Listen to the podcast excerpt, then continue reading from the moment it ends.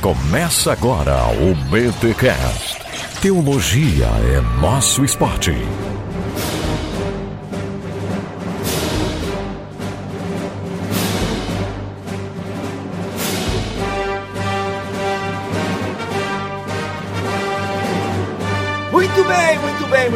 Começa mais um BTcast de número 125. Eu sou o Rodrigo Bibo e o Império contra-ataca. Eita!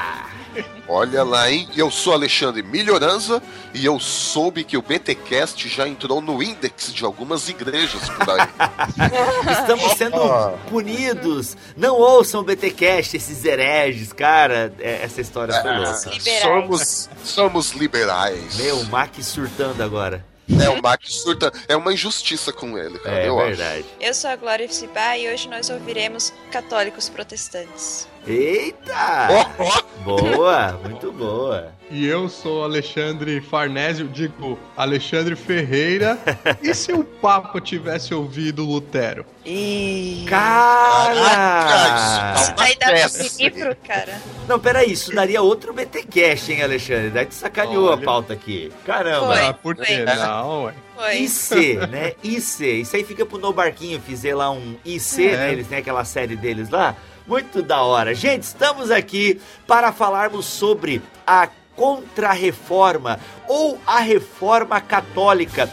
Vamos terminar a semana especial da Reforma falando sobre essa reação ou não da Igreja Católica à Reforma Protestante. Vamos entender tudo isso, mas antes os recados paroquiais.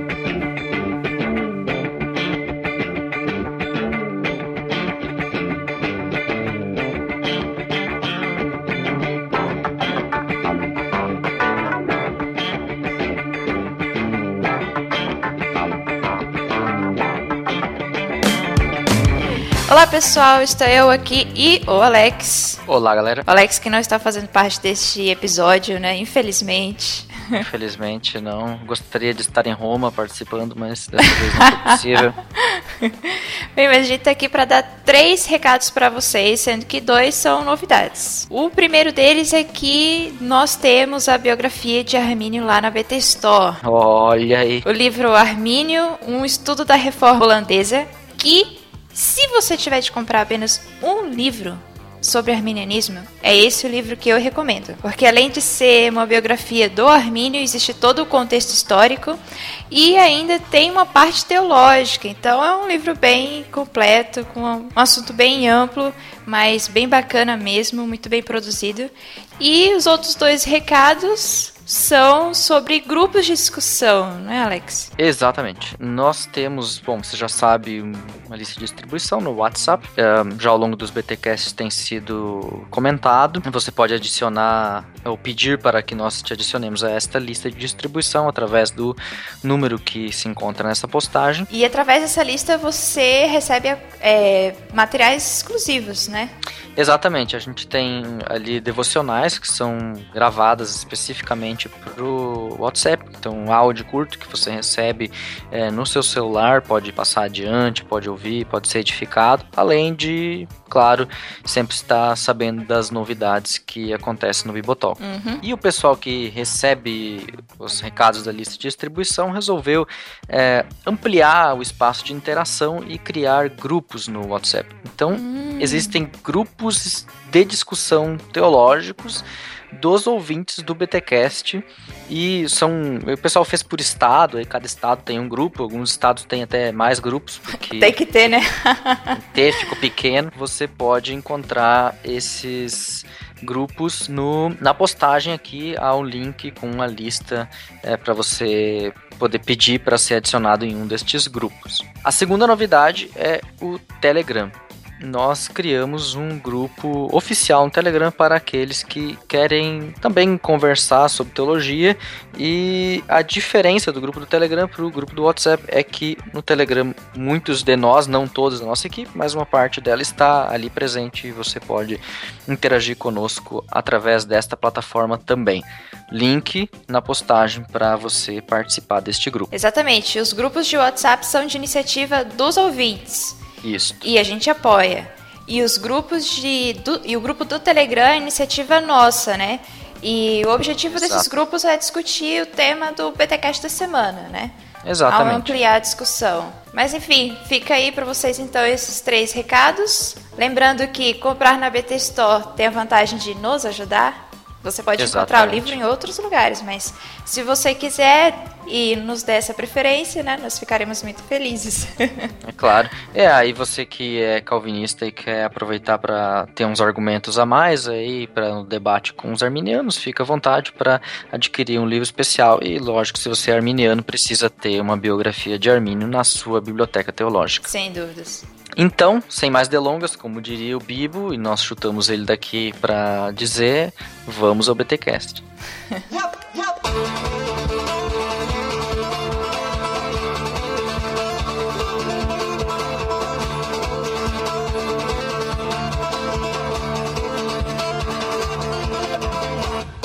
Para falarmos sobre a Contra-Reforma ou a Reforma Católica, a gente já explica o porquê que eu tô cheio de dedos com esses nomes e tudo mais. Nós trouxemos mais uma vez o padre Alexandre Ferreira, né, ou Ferreiro, para nos ajudar aí a falar desse tema e para não descambar também, né, só protestante falando aí da Contra-Reforma não ia dar muito certo isso aí. Bem-vindo mais uma vez, Alexandre. Obrigado, ô Bibo, mas fica tranquilo que as fogueiras estão apagadas já, meu irmão. Ah é, aê, maravilha, hein, maravilha. Mas foi- e ele foi muito bem recebido pelos ouvintes, né? Foi, do- cara, o É, episódio da tá fé vendo? Achei católica muito legal. viu? Parabéns pelos ouvintes também que pela maturidade. uma- É, então, receberam o Padre Alexandre assim de uma maneira muito calorosa, gentil. Gostei bastante da reação. Show de bola.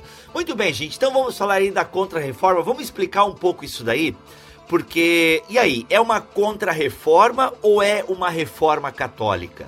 Porque quando eu digo que é uma contra-reforma, estou dizendo que é uma reação católica à reforma protestante. Quando eu digo que é uma reforma católica, eu estou dizendo que é um curso natural do desenvolvimento da fé católica ao longo da história, que foi se reformando. Como é que vocês entendem isso? Como protestante, eu diria que é um pouco dos dois. Depois a gente deixa o padre por último, porque, né, o Ale eu acho que tem mais coisas a dizer nisso, de sobre isso, né? E aí eu posso estar errado no meu olhar, mas eu vejo um pouco das duas coisas. Talvez, e aí é um talvez, o si bem grande, né? Mas como a gente não tá numa academia, então a gente pode colocar esse se. Se a reforma protestante não tivesse acontecido, olhando o lado católico, talvez eles não enxergassem a necessidade também de se reformar. Então, talvez olhando o que Lutero fez ah, na própria Igreja Católica, né? Porque ele não tinha a princípio a, i- a, a ideia de criar uma outra igreja, uma outra religião, uma- um outro movimento cristão. Mas talvez motivados por isso também, os católicos eh, eles reagiram contra isso. Não tem como falar, ao meu ver, que não foi uma reação contra, existe alguns pontos em alguns documentos sobre isso, mas também depois a gente vê que até no Concílio de Trento, em outras ah, reuniões e outros concílios católicos, ah, houve um desenvolvimento que ultrapassou a simples reação. Sim. Uhum. Houve decisões no meio católico, né, como desenvolvimento posterior disso que ultrapassou essa simples reação. Sim. Então a gente não Uhum. pode dizer que ah, só foi uma reação. Não, não só foi uma reação. Mas dizer também, tirar totalmente ah, a reação ao movimento protestante, também ficaria meio com o pé atrás. Ao meu ver, opinião pessoal, foi um misto das duas coisas. Eu diria ainda, Amílio, que existia todo um, um contexto que leva a uma reforma. E se a gente for pensar a Igreja de Jesus Cristo como um todo, então a reforma pode ser encarada como a reforma protestante e a reforma católica como a reforma da Igreja de Jesus Cristo. Porém, vai ter católico que vai jurar de pé junto que não existia esse negócio de contra-reforma, é reforma católica e ponto. Sim. Mas eu diria que existia todo já um movimento que, inclusive, é, respaldou e, e, estimulou Lutero e os protestantes a assumirem a postura, né, a posição que assumiram. E aí sim, aí depois teve a continuidade da, da, da reforma do lado católico, ou se nós quisermos dizer uma contra-resposta ou uma resposta ao que estava acontecendo à Alemanha, né, uhum. na época. É, para o pessoal entender, a Alemanha e a Europa, ela estava sendo, digamos assim, é, tomada pela reforma protestante, né? Ou a revolução protestante, como alguns dizem, né? Ela irrompe lá em 1517, esqueci agora, 1517, Isso. né? E ela leva a maior parte da Europa a, a separar-se da Igreja Romana. Então, assim, a, e essa reforma católica, digamos assim, que vai ter o seu auge lá por 1560 Alguns dizem que ela já começa é, em 1517 com alguns movimentos dentro da própria Igreja Católica, né? Até quando a gente vai estudar, digamos, o que a gente chama de pré-reformadores, talvez os católicos, eu não sei como é que vocês chamam, né? Os pré-reformadores, o Savonarola, por exemplo, que hum, são John pessoas, Hus. John Hus, que são pessoas que dentro da própria Igreja Católica, que não uhum. chegaram a fazer um cisma, né? É, eles estavam querendo buscar, né, dentro da, do próprio movimento católico, uma renovação. Eles também não concordavam com os desvios papais e tudo mais, né? Exato. É, esse pano de fundo histórico, eu acho que ele é essencial para a gente entender a posição católica e também aquilo que, que levou uh, a, ao rompimento. Né? Então, a insatisfação eu diria, era geral, né? Se não era geral, ela era bastante grande. Né? Então, John Hus uh, e, e, uma série de, de outros nomes já falavam veementemente de dentro da igreja. Né? Uhum. Eu acho que é interessante a gente citar também que, por exemplo, em 1512 houve o Concílio de Latrão, que o Papa Júlio II propôs que se reformasse a igreja, né? Uhum. Ou propôs uma reforma. E a reforma ficou em quê? Em, em rebater o Joaquim de Fiore, o milenarismo, uhum. dar uma arrumadinha na casa e fortalecer os laços com França. Então, dá para entender a frustração, por exemplo, de Lutero, quando olha para um concílio como o de Latrão e fala assim: pô, é isso? Então tá essa bagunça generalizada e, e é só isso que vocês vão resolver? Né? Então, em 1017, 1517, ele propõe lá as 95 teses, uhum, né? Uhum. O concílio de Latrão, ele não dá conta, né? Assim, não, não responde aos anseios, eu só queria colocar isso. E sobre essa insuficiência do concílio de Latrão, que o Alexandre comentou, aquele conhecido Cardel Caetano, conhecido para quem assistiu o filme Lutero, né, pelo menos. quem é ele no ele... filme? Loirinho, descrições físicas. É aquele magrinho que se encontra com ele e o, e o pai espiritual do Lutero. Uhum. E diz assim que iria preparar um banho para você. para que ele pudesse se apresentar.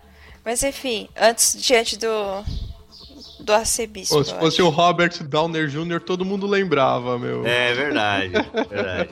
Olha lá, hein? Então, esse mesmo Cardel Caetano, ele em 1512 ele esteve presente no Conselho de Latrão.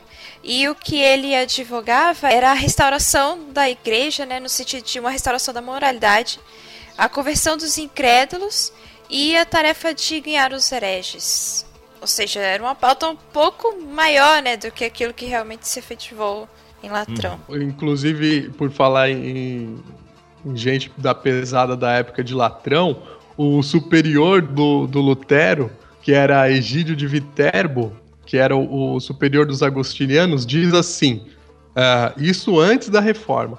São os homens que devem ser reformados pela religião, não a religião pelos homens. Uhum. E isso dá um tom do que não aconteceu, né? Muito bom. Lutero, eu sou seu pai. E é interessante é, essa questão com a França, porque quando a gente olha o movimento protestante como um todo, como o Bibo mesmo disse, ele foi ganhando a Europa. A gente, olhando o mapa, a gente vê que Itália, por razões óbvias ali com o Vaticano e tudo mais, e a Espanha ficaram de fora. O movimento da reforma não chegou até esses países, né? Uhum. E a França ficou no meio a meio, né? A França sempre foi um território disputado porque a reforma ela entrou, só que não ganhou tudo. Então, tanto é que aqui na uhum. França Uh, houveram muitas batalhas por causa da religião. O sul ficou mais protestante, do meio uhum. para o norte, assim, ficou mais católico. Uh, tanto é que aqui hoje tem, na região aqui onde eu moro, existem muitos uh, museus que mostram bem essas guerras religiosas, tanto a gente pode dizer criticando, entre aspas, protestantes e católicos no mesmo nível, né? Mas a França ela sempre ficou no, no meio a meio, né? Inclusive lá para cima, nos países nórdicos, o protestantismo também ele ganhou aqueles países, até por causa muito ali da aproximação com a Alemanha.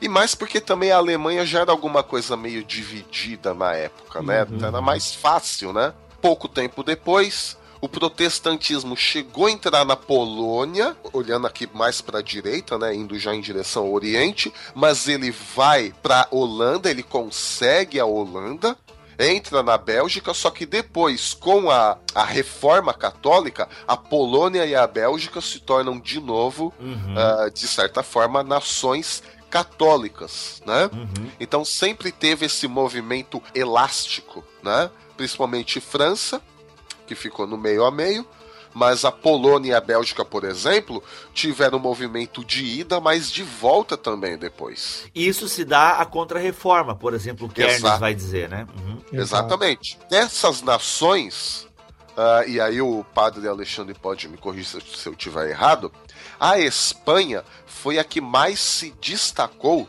na questão da reforma católica, até porque lá a gente pode dizer que, de certa maneira, nacionalismo e religião vão se unir, vão se fundir.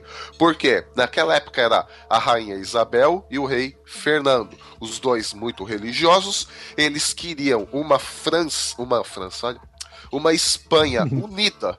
Porque eles olhavam provavelmente os múltiplos reinos uh, na Alemanha, por exemplo, mas eles queriam uma, uma Espanha mais unida e também leal a Roma.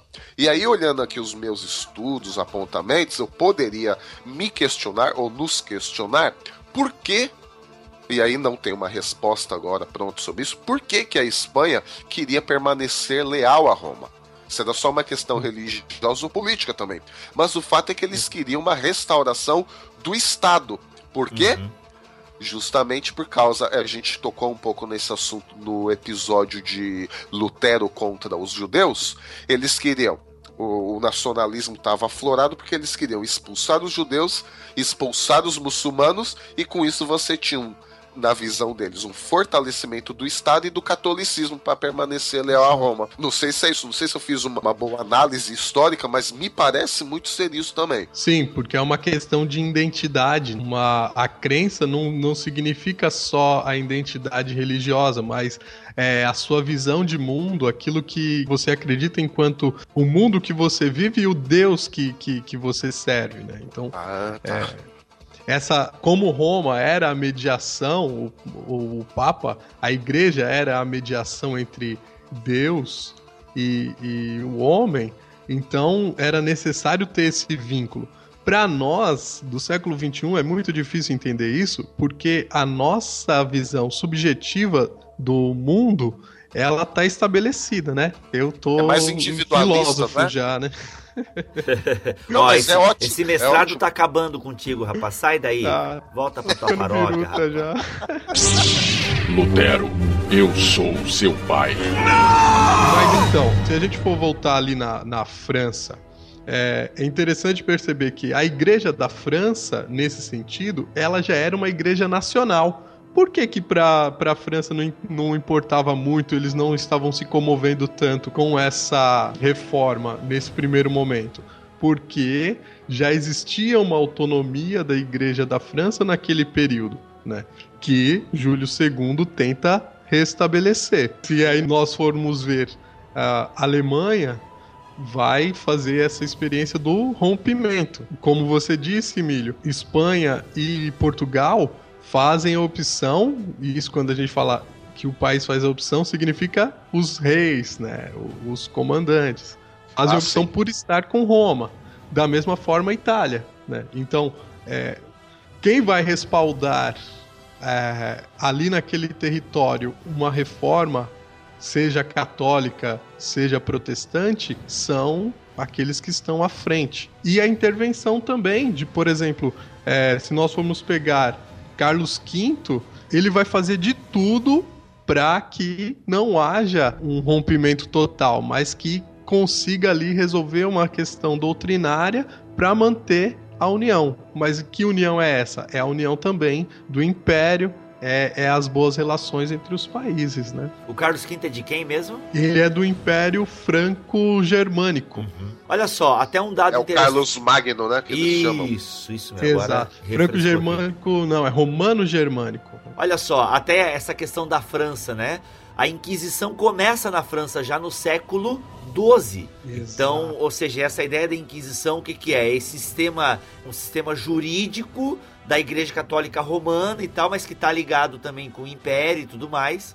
Então uhum. a gente já uhum. percebe que a Igreja da França já estava um pouco mais fortalecida nessa questão da identidade católica também. Justamente porque aqui a gente tem um o que eles chamam aqui de país cátaro, né? Uhum. É, uhum. Essa questão de confrontar quem não pensava da mesma forma, né?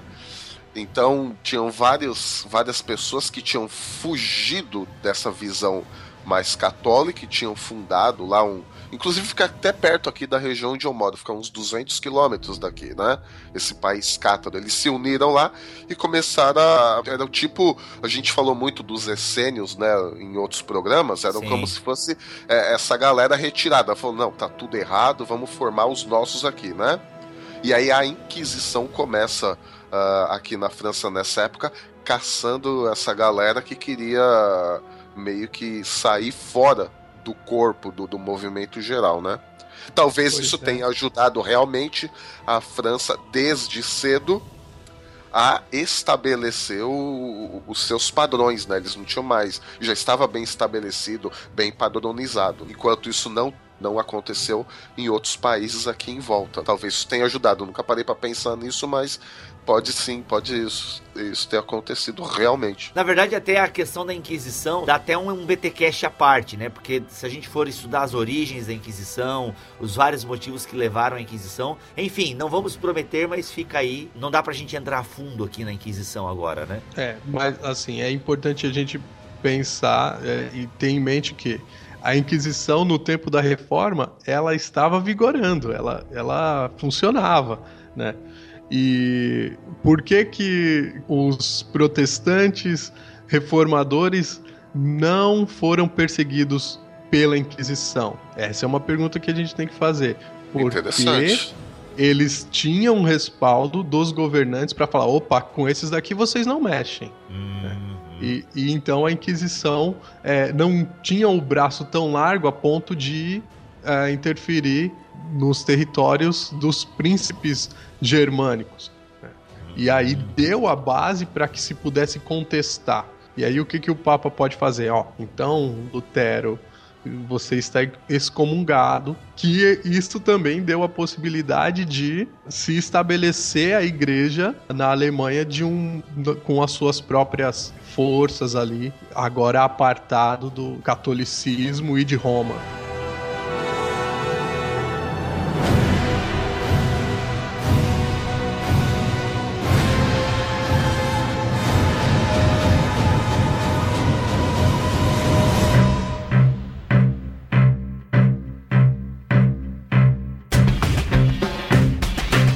Gente falou aqui dos pré-reformadores, porque quando a gente fala pré-reformadores, já se entende aquela galera que vem meio que, que Lutero, é, digamos, assinaria embaixo, né? E são pessoas que tentaram reformar a Igreja Católica.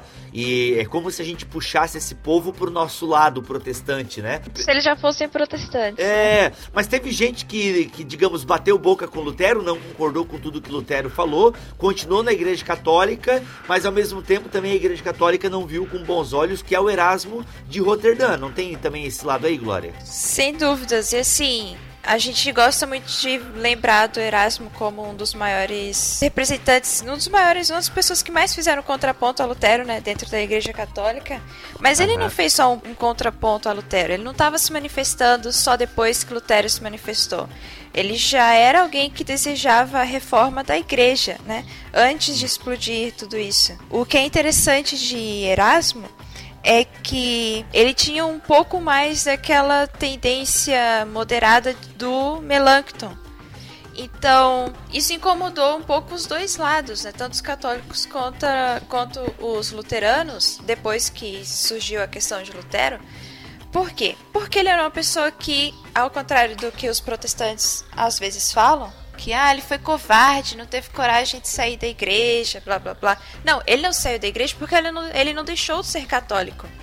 Apesar de ele ser contra algumas coisas da igreja, algumas coisas que estavam acontecendo na igreja católica, ele tinha uma fé católica, ele não, ele não acreditava em pontos centrais do luteranismo né, do movimento de Lutero. Então ele não deixou de ser católico. Não fazia sentido ele deixar a igreja. Claro que ele tinha questões contra a Igreja Católica, como por exemplo ele escreveu um, um, tratado chamado Júlio excluído do céu e quem é esse Júlio? O Papa Júlio II, uhum. né? Por causa da imoralidade da Igreja e vários outros problemas. Só que ele não concordava com o Lutero porque é, primeiro que ele não acreditava nessa nessa forma de reformar tão radical. Ele acreditava que os dois lados meio que estavam errados, né? Ele acreditava que a igreja deveria ser feita uma reforma no sentido de voltar para aquilo que é básico dentro do cristianismo, o espírito de Cristo, a filosofia de Cristo, ou seja, as dez centrais do cristianismo, um cristianismo puro e simples, mais ou menos. Tanto é assim que ele consegue enxergar cristianismo em Sócrates, em outras pessoas que nós não consideramos como cristãs, obviamente, né? Não só porque não estão dentro da era cristã, mas também porque não acreditavam no Deus do judaísmo, é, né? Pagãos, né? Exatamente. Mas ele conseguia ver que a verdade era uma só, e se era uma só, em qualquer lugar que ela estivesse era verdade.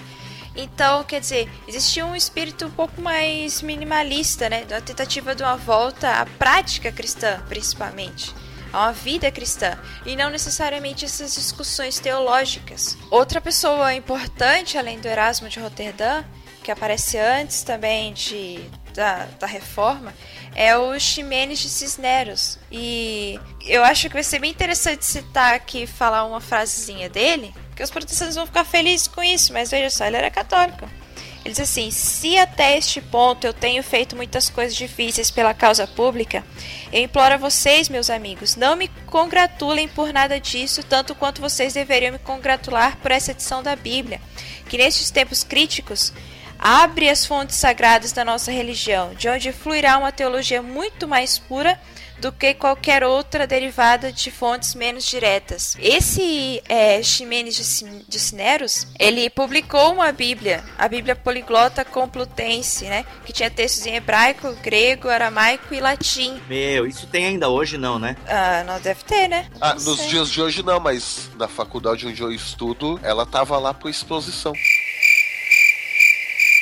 nos dias de hoje, Bibo, tem um aplicativo chamado Bíblia.is, que inclusive é, é protestante, pô, que ali tem várias várias versões da Bíblia em várias línguas. Eu tenho no meu celular, inclusive. Olha aí, tem o Bibleworks, tem o Logos, tem bastante ferramenta hoje em dia. E o legal do Bíblia é que ele ainda dá o áudio para você.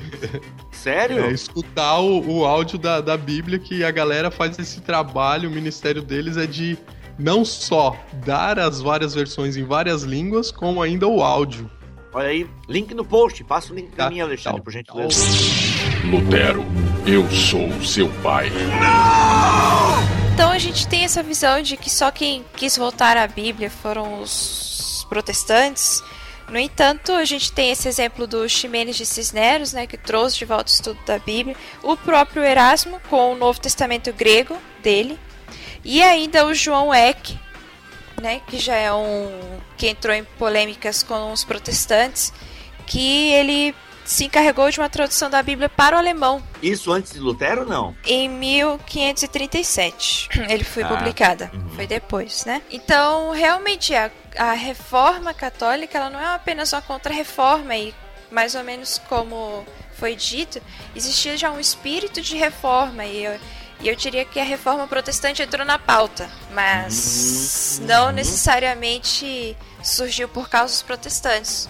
E um dos grandes exemplos que a gente acredita ser só uma resposta a Lutero, que é Erasmo de Rotterdam, na verdade não foi, né? E até pensando na entrada do Alexandre, e se Lutero, né, ou melhor, e se o Papa tivesse ouvido Lutero, seria só mais um processo de reforma dentro do próprio movimento. Como a gente está Uhum. cansado de dizer aqui, Lutero não queria criar o luteranismo, certo? Foi o Papa que excomungou ele. Ah, enfim, interessante essas colocações aí.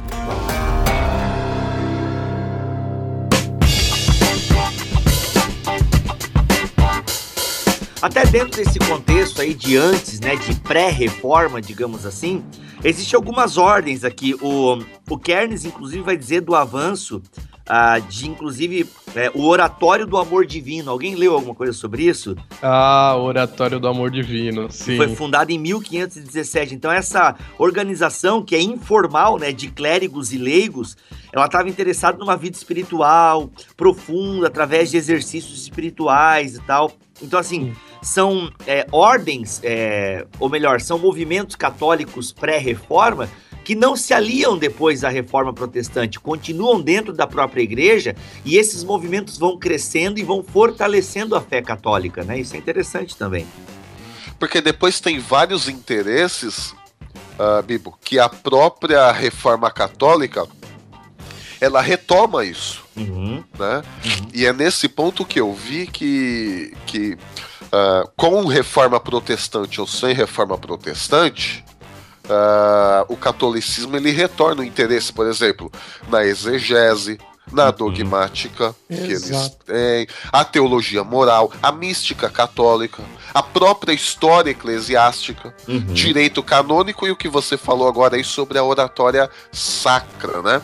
Uhum. Tudo bem, talvez a história eclesiástica e dogmática ah, possi- provavelmente pode ser que tenha sido motivado ah, por alguma por algum interesse em no embate com os protestantes. Tudo bem, mas teologia moral, a mística católica, direito canônico, oração sacra, até mesmo exegese, são temas que, num primeiro momento, não tem nada a ver em função da reforma protestante. São Uhum. interesses genuinamente católicos que marcam a reforma católica em si mesma Sim. e não em reação a isso. Uhum. Inclusive, falando aí da congregação Oratório do Amor Divino, que foi fundada aí por volta de 1517, essa organização, ela dela vem outras ordens, né? Inclusive tem a ordem é, Teatina, que é fundada por Caetano de Tiene. E, e essa ordem ela é importante na contenção do avanço do protestantismo.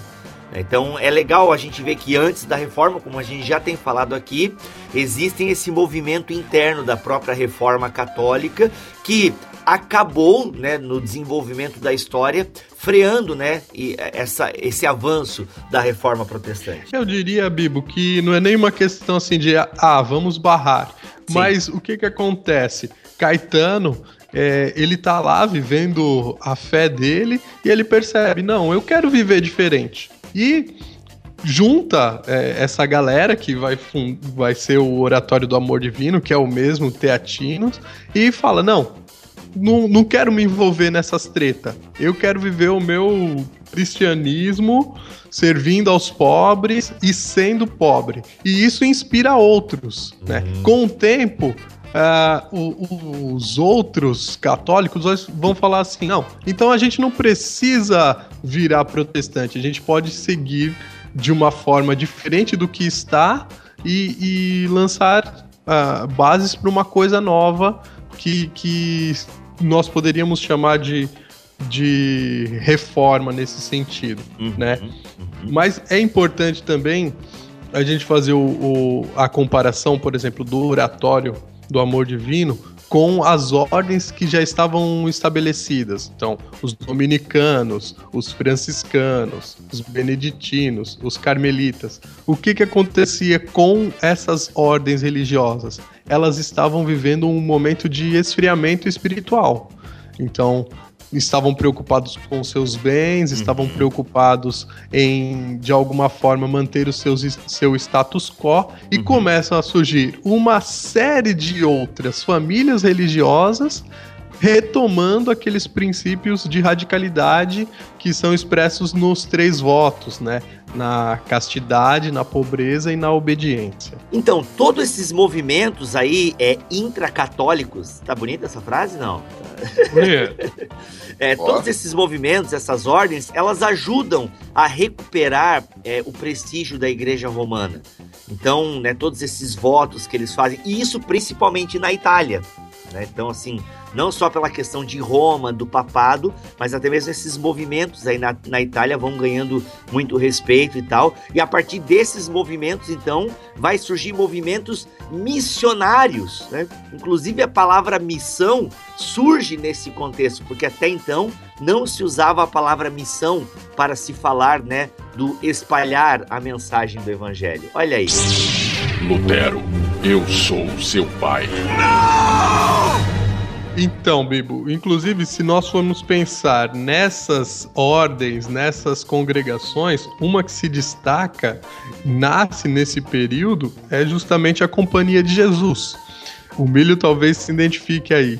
Como nasce a Companhia de Jesus? Três jovens que estão lá estudando na universidade em Lovaina, na França. Se eu não me engano, é Paris, se a minha geografia não é, estiver. É. Eu acho que se não for nem Paris, é na, na região, não sei direito, mas sim, É isso é. mesmo, é Paris, é. é. isso mesmo. E eles não estão estudando teologia, eles estão fazendo o, o curso de humanidades. E eles começam a pensar, não, mas o que, que a gente podia fazer com a nossa vida, né, no, no segmento de, de Jesus?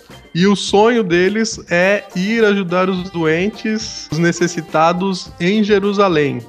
E aí eles fundam a Companhia de Jesus, e, e, o engraçado é que os três, no caso Inácio de Loyola, Pedro Fávero, Francisco Xavier, nenhum vai para Jerusalém. O Inácio de Loyola eh, acaba indo para para Roma, estuda em Roma e funda uma escola chamada Colégio Romano, que começa a dar um, um corpo diferente para a teologia católica, retomar um vigor de, de teologia. O Pedro Fávero vai para a Alemanha e, e, vai fazer um pouco esses trabalhos de diálogo no, nos diversos pontos de, de divergência entre catolicismo e protestantismo. E o Francisco Xavier vai para a China, que é bom a gente lembrar que esse também é o período das grandes navegações. Um mundo novo foi descoberto, a América e o, o mundo tá um pouco de cabeça para baixo também por conta disso, né? Uhum. Porque é, o centro do mundo foi readequado ali, ou começa a ser revisto, porque o mundo não é só aquilo que se imaginava que era. Deixa eu só fazer uma intervenção pequenininha quanto ao Inácio de Loyola. Porque ele tem uma história interessante que lembra muito a de Lutero. Antes ele tinha anseios de fazer carreira na área militar, mas porque ele quebrou duas vezes, né, um osso é, moço da perna. É, dizem que na verdade ele quebrou uma vez, aí colaram errado, tiveram que quebrar de novo para fazer o certo, né? Pensa na dor. Mas enfim, aí ele ficou coxo. Então ele acabou se dedicando aos estudos, né? Procurando uma, um consolo espiritual. Ô, Glória, e, ah. só atualiza ficar coxo. Isso é a glória é bíblica, meu irmão. Olha só, ficar coxo. O que, que é ficar coxo? Falando sério, eu não sei o que, que é ficar coxo. O coxo é aquele que não anda direito. Ele ah. não é um paralítico, mas hum. ele tem uma coxeadura que se fala, né? Caçamba, olha aí. Uma falha, né, na hora de caminhar. Ele não consegue caminhar corretamente. Muito bom, continua. Desculpa interromper, mas é realmente Só que esses estudos espirituais dele, essa busca espiritual, acabou criando nele uma crise, uma aflição muito grande por causa dos pecados. E aí ele ficava confessando os pecados, todos os pecados várias e várias vezes, várias e várias vezes. E aí ele chegou ao ponto de quase de desejar o suicídio. Só que Caramba. aí ele teve um dia em que ele teve uma, uma percepção, né, de que o Senhor desejava libertá-lo de todas aquelas ansiedades, porque Deus era misericordioso. Então eu achei interessante o paralelo com Lutero, porque Lutero se agarrou no fato da justificação pela fé, enquanto que o Inácio se agarrou na misericórdia de Deus para ficar livre dessa pressão, dessa aflição. E quando ele se viu livre dessa, dessa aflição, então sim, as, as qualidades dele, ah, os talentos dele essa energia dele de querer ser grande, de querer fazer algo grande, pode ser direcionada. E foi então que ele se dedicou realmente aos estudos, já tinha um voto de pobreza, né? De pobreza, de castidade, de obediência, e depois ele, com esses outros amigos, ele acaba fundando a sociedade. E aí sim, esses seus amigos foram com ele para o Monte Martre e lá eles todos fizeram esse voto de pobreza, de castidade e de obediência ao Papa. E como eles eram um povo, um grupo muito disciplinado e muito desejoso realmente de fazer algo pela causa cristã, então eles se tornaram instrumentos muito fortes na evangelização, né, para a Igreja Católica. É muito interessante a história dos jesuítas, porque, por exemplo, naquela época, o Inácio de Loyola já dava um jeito de todo mundo registrar tudo o que fazia nos seus campos de missão. Então, por exemplo, se a gente for pegar a história do nosso país, é, Manuel da Nóbrega e o José de Anchieta, eles tinham que reportar tudo até a Companhia de Jesus, onde estava Inácio. E a gente tem tudo isso registrado, né? Então, esse é um, um ganho para a época também e, e- e mostra que os jesuítas são filhos dessa modernidade que está nascendo, de Uhum. que as coisas não podem ser simplesmente do ponto de vista intelectual solto, mas tudo você tem que registrar e tudo você tem que reportar, né? Eles Bom. também tinham muita ênfase na questão educacional, né? Exato. Sim, sim. Na própria constituição, né, da sociedade já havia meio que uma instrução espiritual, né? E parece que era o desejo dele que a sociedade acabasse, companhia, na verdade, acabasse desenvolvendo uma, uma teologia que acabasse substituindo Tomás de Aquino, né? Que foi que aperfeiçoasse Tomás de Aquino. A instrução era: nós continuamos estudando Tomás de Aquino. No momento em que surge algo melhor, ou seja, se vocês conseguirem produzir algo ainda mais aperfeiçoado, que possa ser, que possa ser uma adaptação, né, para os nossos tempos, então a gente substitui. Hum, enquanto Porque isso. o problema não era uma questão de discordância com Aquino, era uma questão de como a gente pode atualizar, como a gente pode trazer Uhum, esses ensinos para os problemas que nós enfrentamos hoje. Então é fato que a ordem dos jesuítas, aí iniciado por Inácio de Loyola e seus amigos, ela foi uma arma poderosa, né, para a propagação do catolicismo e tal, tanto que assim, é, segundo Kernes aqui, em 1566, a ordem contava com cerca de mil monges, né, e todos bem preparados e tal, para levar adiante a fé católica. É, eu, eu tenho que fazer uma, uma intervenção aí, Bibo, porque Afinal, esse aqui é um É, e- historiador protestante, né, então... é, não, a gente não pode de maneira nenhuma chamar monge, Hum. porque eles rompem justamente com a ideia de monge. É, exatamente. Caçampa! Vamos mandar o Kernes pra fora. Eles queriam levar aquela vida ascética, mas eles não queriam se afastar do mundo. né? Eles Olha queriam aí. estar trabalhando. Exato. Mandando Exato. o Kernes pra guilhotina. Mac, aliás, eu que vou editar esse. Guilhotina pro Kernes, então. É, mil Olha aí. jesuítas. Mil jesuítas. Mil jesuítas, olha aí. Mas então, assim, ó, os principais objetivos da organização eram a educação, o combate à heresia e as missões estrangeiras. E como eu falei, esse conceito de missão vai surgir com os jesuítas. Alguém mais já leu sobre isso? Uma vez eu estava lendo, se não me engano, era o Missão Transformadora do Bosch. E se eu não estou enganado, o conceito de missões surge com os jesuítas. Essa palavra missão, né? Essa ideia de sair né, do continente para é, levar a palavra e tal, surge com eles. Até porque os protestantes estavam mais preocupados em elaborar os seus dogmas e manter a cabeça em cima do pescoço né, do que realmente fazer missão e tudo mais, né? É, pelo menos naquele momento, né? Depois, é, obviamente, outros países mais protestantes, como por exemplo a Holanda, também estava envolvida na conquista do Novo Mundo, né? Por exemplo, eles vieram ao Brasil. Então, aí sim começou uma discussão um pouco mais é, voltada para como é que nós enfrentaremos o, a questão de que não são, de que nem todas as pessoas do mundo são cristãs, Uhum. né? E é mais ou menos na época de Armínio, inclusive. Muito bom. Não sei se depois ou quanto tempo, mas ainda nesse contexto aí, meados do século XVI, um pouquinho depois, a gente tem uma tentativa de alguns protestantes também virem para o Brasil. E aí que a gente tem a, a confissão de fé da Guanabara e os huguenotes, até por causa das guerras religiosas aqui no sul da França. Uhum. E aí um dos lugares também eles vão pro Brasil. E não sei se tinha esse conceito assim missionário tanto quanto os jesuítas, mas aí começa também uma movimentação nesse sentido, né? É mais uma deportação de pessoas que confessam uma religião, né? Do É. que uma missão. Ligando aqui com o Companhia de Jesus, a gente tem outro exemplo do, do padre Antônio Vieira, né? Que, bem, quem do tempo de escola lembra, o cara é estudado em literatura. E alguns sermões são realmente muito bons. E- mas tem um especial que o nome é Sermão pelo Bom Sucesso das Armas de Portugal contra as de Holanda. E aqui a gente vê o momento de tensão, né? De contra-reforma, realmente. Porque o Milho estava falando dos protestantes que vieram para o Brasil e nesse sermão o padre Antônio Vieira ele pede a Deus que não, por favor, a gente não vai perder para essa gente pervertida e apóstata, como ele falava. e ele falou assim: se era para eles virem e dominarem a terra, que pelo menos fosse quando ela tava aí toda abandonada, mas agora que a gente já fez todo o trabalho.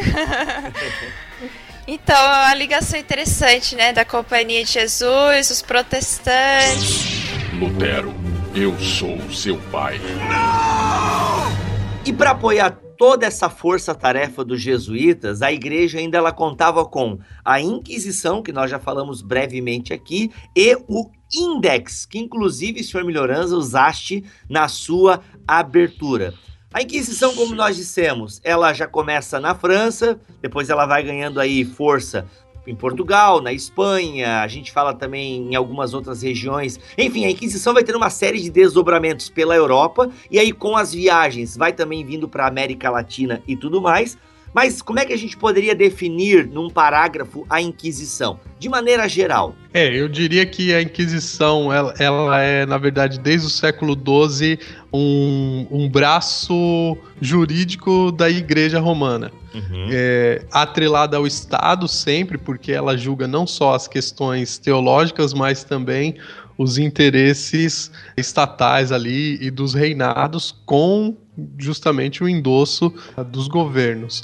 Mas é isso. Tem alguém ali saindo fora da ortodoxia ou que é considerado herege ou é de outra religião, joga na fogueira, corte a cabeça e assim por diante. É, inclusive a bula papal, né, de Paulo III em 1542, ela vai colocar muitos protestantes em maus lençóis, porque a galera meio que era obrigada a negar a fé protestante e firmar os conceitos católicos. Então, muitos protestantes eles foram para, né, para fogueira devido a essa inquisição romana e tal. Então, é nesse sentido que a gente diz que é uma contra-reforma também, como o Milho pontuou lá atrás, né? Assim, até aqui perto da, da região onde eu moro, tem uma cidade chamada Egmort.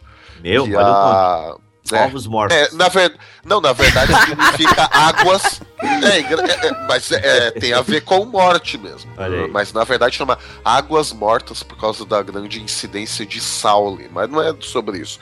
É que em Egmort fica uma pequena cidade, né, bem medieval mesmo, e o castelo ali, o, a torre principal, era usada para a prisão de mulheres de pastores protestantes. A samba. Aqui a região sul toda da França é muito caracterizada por, por essas fugas dos protestantes nessa época. E tem também o Index, essa lista de livros proibidos, de escritos proibidos. Você... E agora de podcasts proibidos. E agora de. Como é que seria o, o Index? É, como é que é o nome bonito? É o Index. Bem, o nome era Index Librorum Prohibitorum, Isso, né? Então agora, agora o podcast é ser Index Podcastorum Proibitório. Isso, bem nessa. É, pra quem não sabe, o BTcast aí, ele foi censurado, né, por alguns pastores. Não ouçam essas heresias e tal. Olha aí, gente. Esses liberais. Esses liberais. Mac e Glória surtando agora, neste momento. ah, eu também. Eu sou, eu sou ortodoxo, viu? É, então... Não, sabe... sabe o que...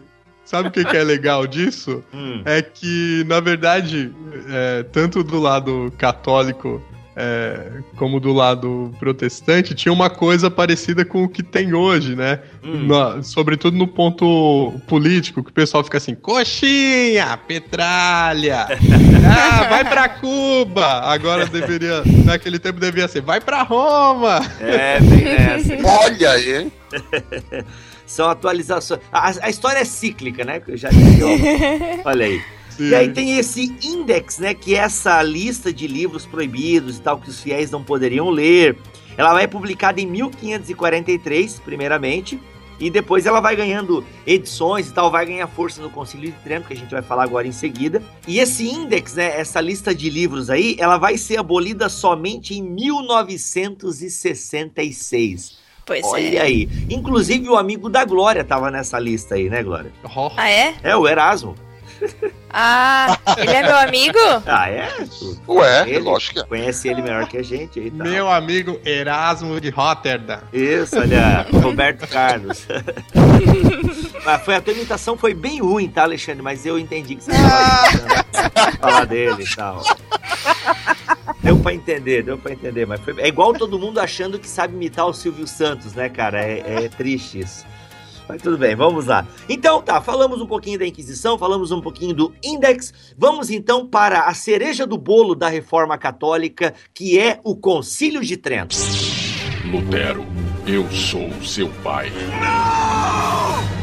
Bom, então falando aí sobre o Concílio de Trento, ele falando agora a parte mais teológica, né, da reforma católica, que a gente ficou muito na parte política, governamental, relações exteriores e tudo mais, mas tem também, obviamente, a parte mais teológica que culminou aí no Concílio de Trento. E aí depois a gente vai até pedir a intervenção do padre Alexandre, que o Concílio de Trento, alguns resultados teológicos foram, por exemplo, a reafirmação da autoridade papal, a tradução da Vulgata, como a tradução oficial da Bíblia, ela foi feita por Jerônimo, né? Não é isso? E aí, de quebra, vem uma das grandes rixas católicos e protestantes até hoje, que são os livros que nós dizemos que são apócrifos. Tem alguma outra definição para esses livros, Padre Alexandre? Nós que, que os católicos deuterocanônicos. Deuterocanônicos. Porque foram então. canonizados depois. É, ou verdadeiramente canônicos, né? O que nós chamamos de apócrifos a Igreja Católica chama de deuterocanônico. E o que nós uhum. chamamos de pseudepígrafos, a Igreja Católica chama de apócrifos. Mais ou isso. menos isso? Olha aí. Bibliologia, é. aguarde a série A Bíblia. Aqui. Outro ponto teológico importante, ao meu ver, foi a questão da autoridade final para o cristão, que no Concílio de Trento, uh, até onde eu li, até onde eu estudei, a autoridade final fica sendo as escrituras canônicas, os deuterocanônicos e também a tradição da igreja. Né? Tem a questão da justificação pela fé, mas também com as obras subsequentes. Não apenas pela fé, mas pela fé e as obras. Né? Não sei se existe algum contraponto católico a isso. Os sacramentos foram reafirmados e também o dogma da transubstanciação. E é nesse ponto aqui e aí eu faço a leitura minha, você tem todo o direito de, de me contrapor, Padre Alexandre. É exatamente aqui que eu vejo a resposta quando a gente diz que é contra a reforma. Porque sete sacramentos foram reafirmados, o dogma da transubstanciação reafirmado, a autoridade, é, autoridade papal afirmada e reafirmada e a tradição da igreja, que são os pontos que Lutero e os reformadores bateram em cima, né? E isso, ao meu ver, fechou totalmente, uh, colocou um muro naquela época contra os protestantes e vice-versa também, porque os protestantes eles se recusavam a aceitar a tradição da igreja como autoridade, a justificação foi somente pela fé, e toda aquela questão que a gente também discutiu um pouco no episódio do Ce... no Ceiando com os Reformadores, dos sacramentos, né? E a transubstanciação. Então não sei uh, hoje o contraponto católico a isso, padre. Então, é, quando você vai enumerando, é, vai me vindo à cabeça é, o quanto que Trento, na verdade, resolve um problema que até aquele exato momento não era problema. Então, as doutrinas existiam? Existiam. Uhum. Mas ninguém estava preocupado em saber, ah, mas o que, que é mesmo a transubstanciação? Cada um meio que acreditava de uma forma, né? O cânone da Bíblia era a mesma coisa, não era um problema para a igreja. Por quê? Se usava a Vulgata. Então, é, o cânone estava lá, você usava sem, sem precisar reafirmar qual livro era ou qual não. Usa a Bíblia de Jerônimo e pronto. Os sacramentos, tem algumas listas que vão dizer que eram 300 sacramentos. Aí alguém teve que parar e pensar: opa, mas espera aí. É, Aqui os protestantes estão dizendo que são só dois. Né?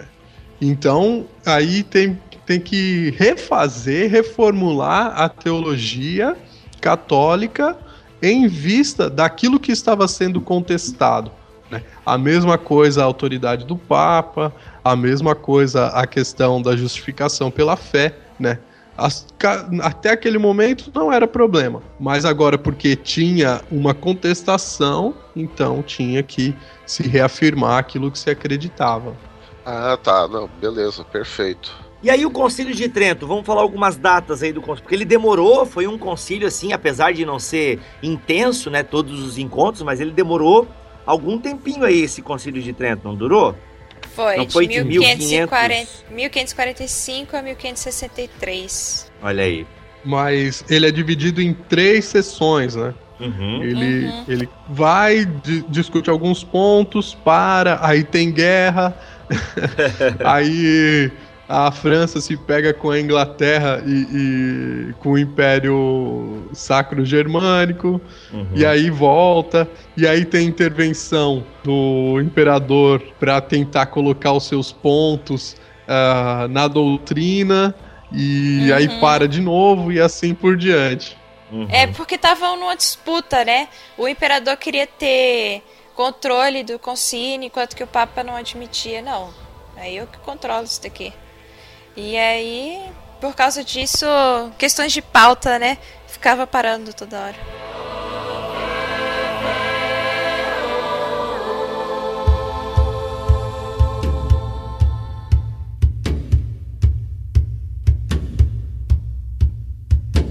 Então, o Milho já listou aqui alguns pontos importantes do Concílio de Trento, mas vamos pelo menos adentrar no que, segundo o Roger Alson, foi um dos principais temas, é uma das principais questões é, firmadas pelo Concílio de Trento, que é essa relação de escrituras e tradição.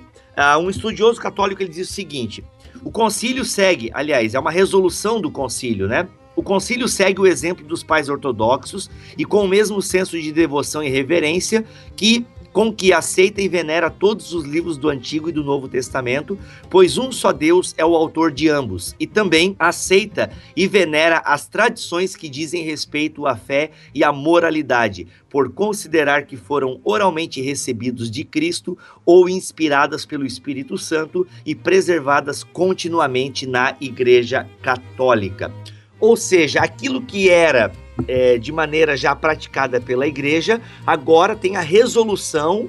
Não, realmente, tradição e escritura estão em pé de igualdade para a Igreja Católica a partir do Concílio de Trento, certo? Certíssimo. Certo, mano. Mesmo porque eu tenho um, um livro aqui, Bibo, e aí o, o padre Alexandre também vai poder nos ajudar com isso, que é o seguinte: o autor é o Eduardo Arens. Ele ele escreveu um livro, ao meu ver, muito bom, muito proveitoso, chamado A Bíblia Sem Mitos, né? Hum. que eu indico a leitura, vale muito a leitura, né? E qual é o grande ponto aqui do Eduardo Arens com relação a isso? Ele vai dizer que mesmo a Bíblia, quando a gente fala hoje canonização, inspiração divina e tudo mais, é fruto da tradição da igreja daquela época. Então aí ele questiona por que que nós rejeitamos Uh, aliás, por que, que nós é, consideramos a tradição da igreja, que reconheceu o cânon, que reconheceu uma série de dogmas, de doutrinas e tudo mais, e rejeitamos outras tradições, né? O próprio cânon que hoje os protestantes, palavras deles, né, dele, Uhum. uh, o próprio cânon vem da tradição da igreja, né? Uhum. Então, na, na cabeça dele, o livro dele é feito para isso, porque se rejeita uma tradição e aceitam-se outras, né? Então, o Concílio de Trento ele age nesse sentido de reafirmar não somente as escrituras canônicas, mas também a tradição da igreja. Por quê? O fruto, o produto tradição canônica, a Bíblia, é resultado da tradição da igreja. Então não tem por que rejeitar a tradição da igreja, e aí o Concílio de Trento reafirma a tradição da igreja. É mais ou menos isso, Alexandre? É, é exatamente isso. Mas eu. eu se eu não, me quer- engano. então é legal ver a palavra de um católico mesmo, porque eu sou protestante, então digamos aqui que eu Exato. tô, entre muitas aspas, tá? Jogando contra, mas é, eu entendi o que o Eduardo Arens quis dizer. E aí é legal tê-lo aqui conosco, ah, justamente para dar a visão católica é, direta, sem a minha interpretação de protestante. Não, é, é isso mesmo. Eu, eu diria que, que você resumiu bem, né? E- Mas Trento não fica muito é, fazendo todo esse aporte que você fez, né? É, Trento é mais direto. Trento vai falar, ó, é isso e pronto. A Uhum. nossa Bíblia é essa, Uhum. né? É mais Ah, categórico, mas- né? mais categórico. Mas tem um documento agora do Concílio Vaticano II que fala exatamente isso, Milho, que é o a Dei Verbum, que fala justamente é, o que é a tradição e o que é as Sagradas Escrituras e como isso se junta. Mas você resumiu é, muito bem o pensamento de hoje, né? Da, que nós poderíamos dizer para nós católicos, o Concílio Vaticano II é como se fosse a reforma de fato. né? Hum, digamos, ele Aquilo- substitui Ah. Trento. Não substitui, ele conclui. Hum, excelente. A Trento continua valendo, mas algumas coisas que não ficaram muito claras em Trento ou não foram muito bem digeridas Uhum. é, em Vaticano II é retomada e complementada como essa definição da relação entre tradição e, e Sagrada Escritura. Tem um lema Vaticano protestante. II, oh, desculpe, só para só para nos situarmos na história, Vaticano II, 1965. Exato. Ah, perfeito. Ah, e o índex é abolido em 66. Foi resultado do Vaticano II, isso ou não? Resultado, resultado do Vaticano II. Perfeito. Ah, legal. A- Agora, a- digamos que fecha o ciclo histórico, assim, pelo menos na o- minha outra, cabeça. outra coisa é o celebrar em latim. É, é- Uhum. é fruto de Trento que se fala, não, a língua oficial da Sagrada Escritura é o latim. A Uhum. língua da liturgia da celebração é o latim. E tudo isso cai é, só agora no século XX. Muito bom. Perfeito. Tem um lema reformado que, me corrijam se eu estiver errado, que é a igreja reformada sempre reformando. Não tem um lema assim? Esse é o lema da reforma. Pois é, Sim. cara, ele cabe, né, dentro das devidas proporções também para a igreja católica. Exato. Sim. Exato. Por que Uhum. não? É? Muito bom. Por isso que legal. eu falei católicos protestantes. Olha aí, rapaz. Ah, Fechando mais um ciclo ciclo. que se fecha. A gente poderia falar aqui também da questão da soteriologia do Concílio de Trento, mas vamos deixar para Oh. outro momento ou não? Ou a Glória quer falar aqui dessa, que eu acho que é legal, né? Vamos falar então. mais 10 minutos, então, você acaba de ganhar mais um bônus de BTCast. 10 minutos de conteúdo exclusivo para você. Muito bom. É um plus direto? É um plus, vamos fazer aqui um plusinho, ok? Porque é, é, interessante que o Trento, ele vai, é, ele é, reconhece a questão da justificação pela fé, sim, mas, sim. né, Glória, desenrole esse caldo. Não, como aí, não dá para desenrolar caldo, né? Desenrole isso. Então, ele começa afirmando que algo que é bem parecido com é, Agostinho, mas que é mais forte dentro dos arminianos, que antes da justificação existe uma graça, né? Uma graça preveniente. Esse termo foi criado por Agostinho e não por Armínio, queridos Olha calvinistas. Aí. Toma É, Olha a explosão de mentes agora. é, Mas calma, Uma gente, o graça assunto aqui precedente. não é carminianismo e calvinismo, pelo amor É, de Deus, não os é, não comentários. A Glória não vai responder nenhum comentário sobre isso. Continuem, o tema aqui é Concílio de Trento. Vamos lá. exato. Então, a salvação começa dessa forma, né? Começa com a ação da graça de Deus, inclinando o homem, né, à, à fé. Então, vem a justificação, né? Porque primeiro eles são preparados para receber a justificação pela fé, pela esperança pelo amor. Ou seja, é, a justificação é pela fé porque vem pelo ouvir, né? Ouvir da palavra.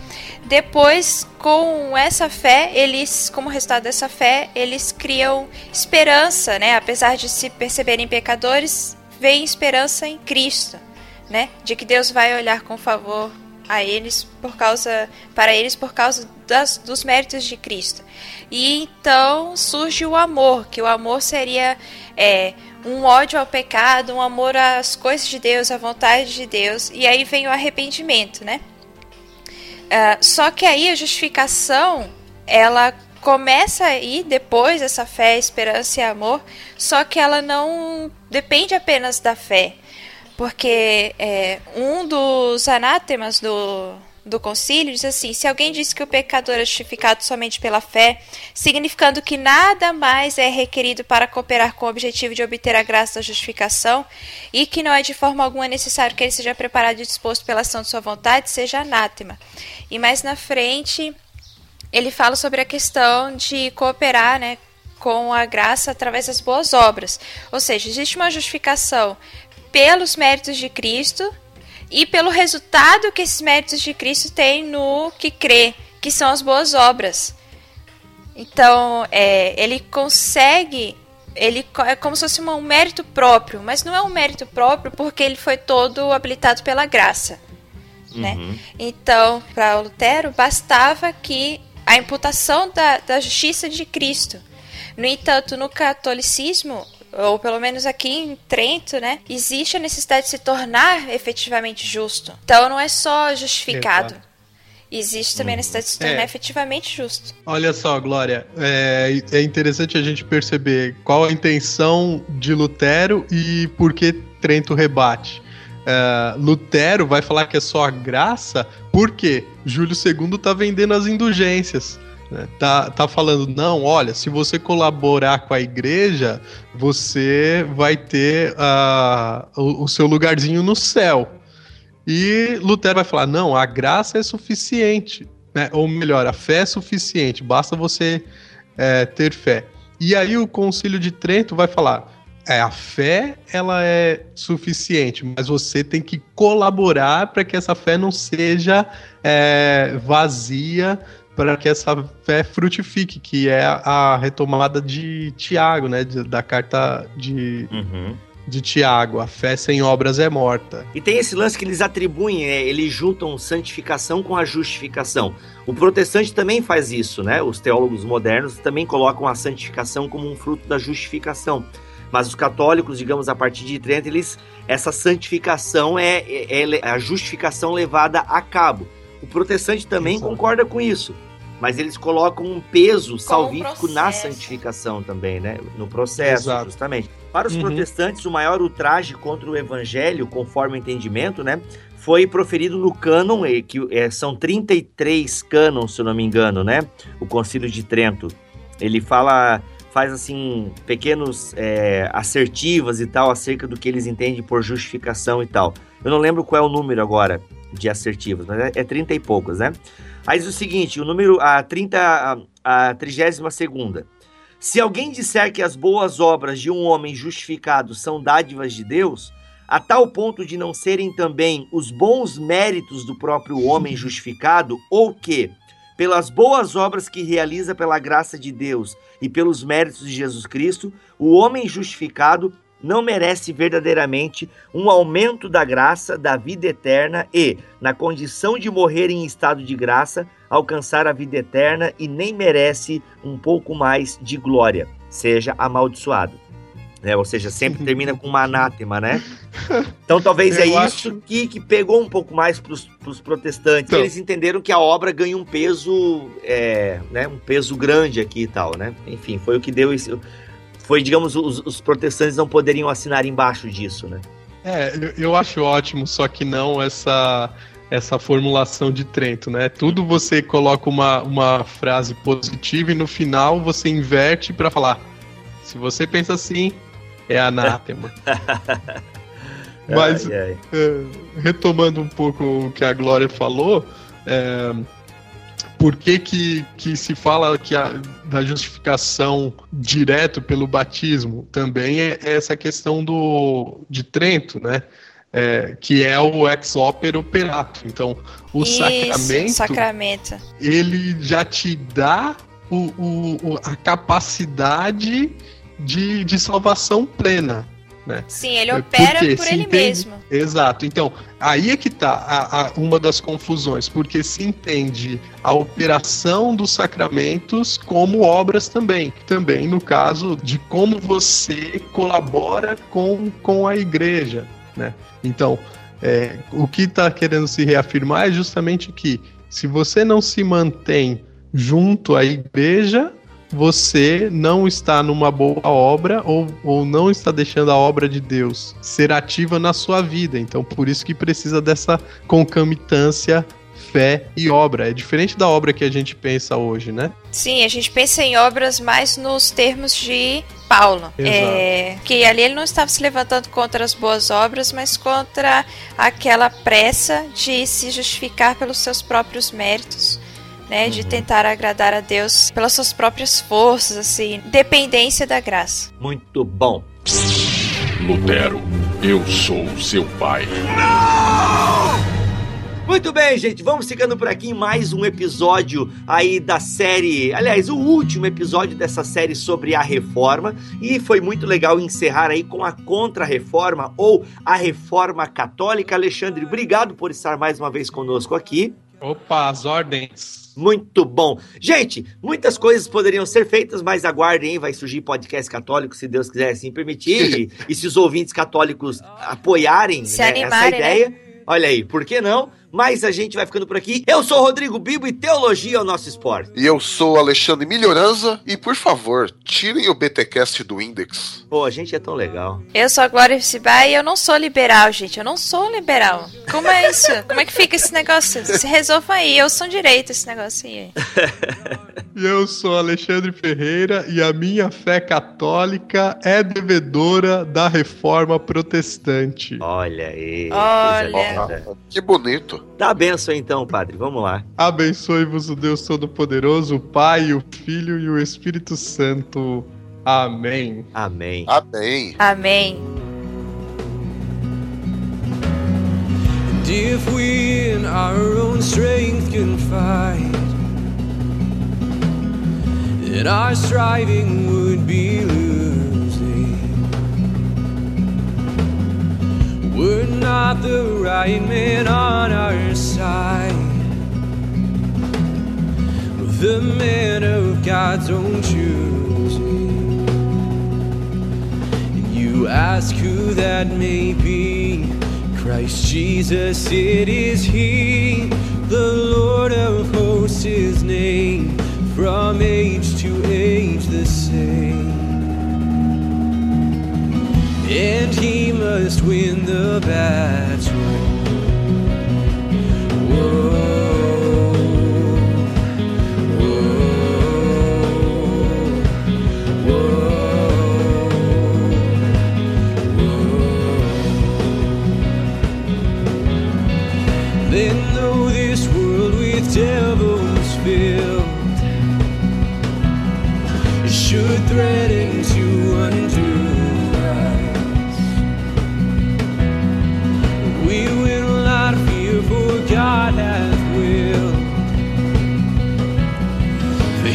truth to triumph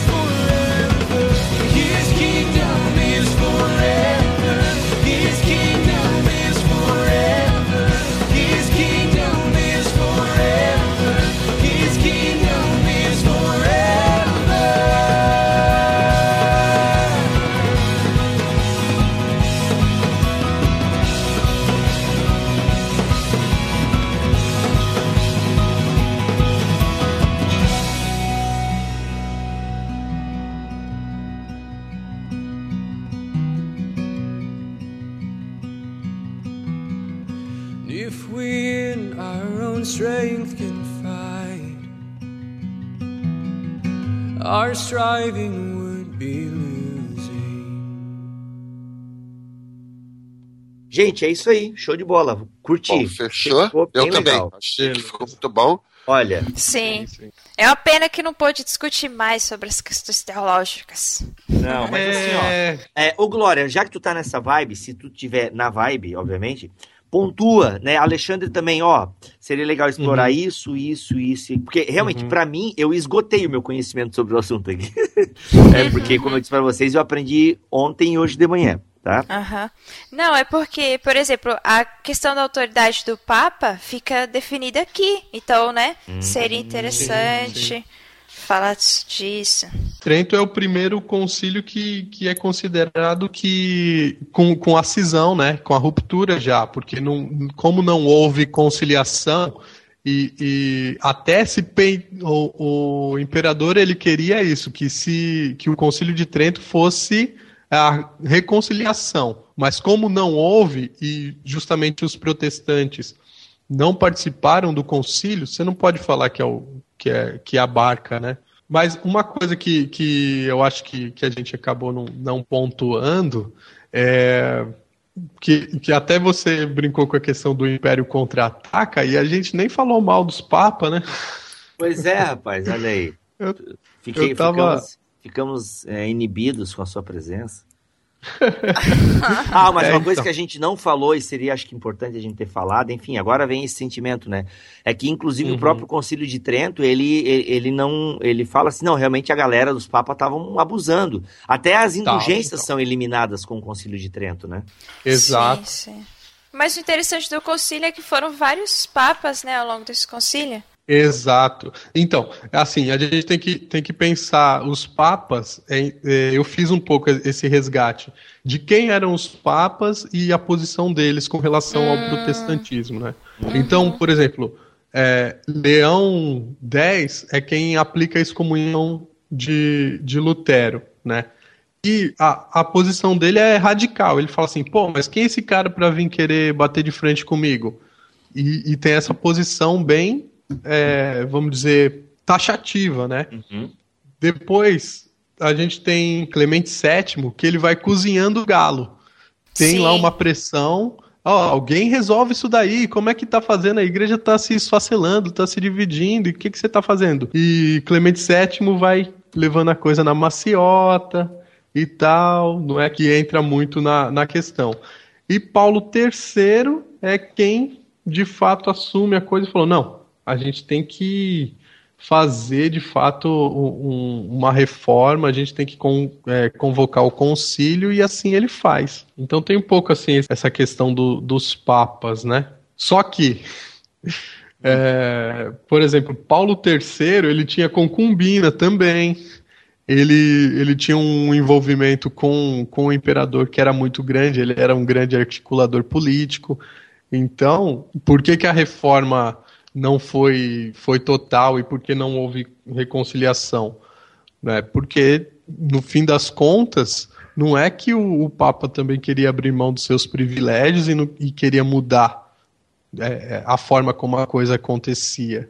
Né? Hum. Em certo sentido, Trento também ele não, não dá conta da mudança que deveria acontecer. Então a mudança vai acontecendo muito tempo depois porque Trento, de certa forma, também respaldou. Não, ó, é o seguinte: nós somos isso, quem quer fica, quem não quer, tchau. Faz algumas alterações na, na questão moral, a questão das indulgências, a questão do laxismo com relação ao, aos votos dos sacerdotes e tal. Então, o que tinha de padre casado não era brincadeira e eles vão tentar moralizar isso, mas no fim das contas não é que muda tanto assim, né? Uhum. Tem até um. Vai gravando aí, Biba. Ah, eu, ah, não, eu já parei a gravação, gente. Eu tô eu gravando, eu tô ah, então gravando. Então tá. Porque eu já pensei, eu gostei muito da fala do, do Alexandre, uhum. já pensei, olha, a gente vai lançar esse, esse áudiozinho. Legal, então tá. Então, tá então aí, né? mas o Alexandre falando sobre que Trento não, não lidou com todas as questões e que até mesmo um dos papas estava levando na maciota, como ele falou. E assim, parecia ser esse o ritmo de antes da reforma também. Uma coisa que iria acontecer, mas iria acontecer bem lento, né? E teve até um dos católicos aqui, porque eu não estou conseguindo encontrar quem, quem qual deles, que até diz assim, olha aí, tá vendo aí o que está acontecendo com os protestantes? Lutero, daí, isso daí é castigo de Deus por vocês terem demorado demais, não terem decidido de fazer a coisa quando deveria ter feito. Interessante porque realmente alguma mudança iria haver, mas talvez não tão ampla, porque eu tenho a impressão de que as mudanças iriam acabar acontecendo através das ordens. Uhum. As ordens não têm uma jurisdição sobre a igreja toda, né? Então seriam Exato. grupos que estariam reformados, mas, né, não toda a igreja. Exato. É, é meio complicado esse é, panorama histórico, né? Porque não, não tem como a gente dizer como, como seria sendo que foi diferente. Vai que uhum. piorasse uhum. ainda mais, né? Imagina se, se com, com o um novo mundo, né? De repente, hoje uhum. nós poderíamos estar vivendo numa cristandade ainda, né?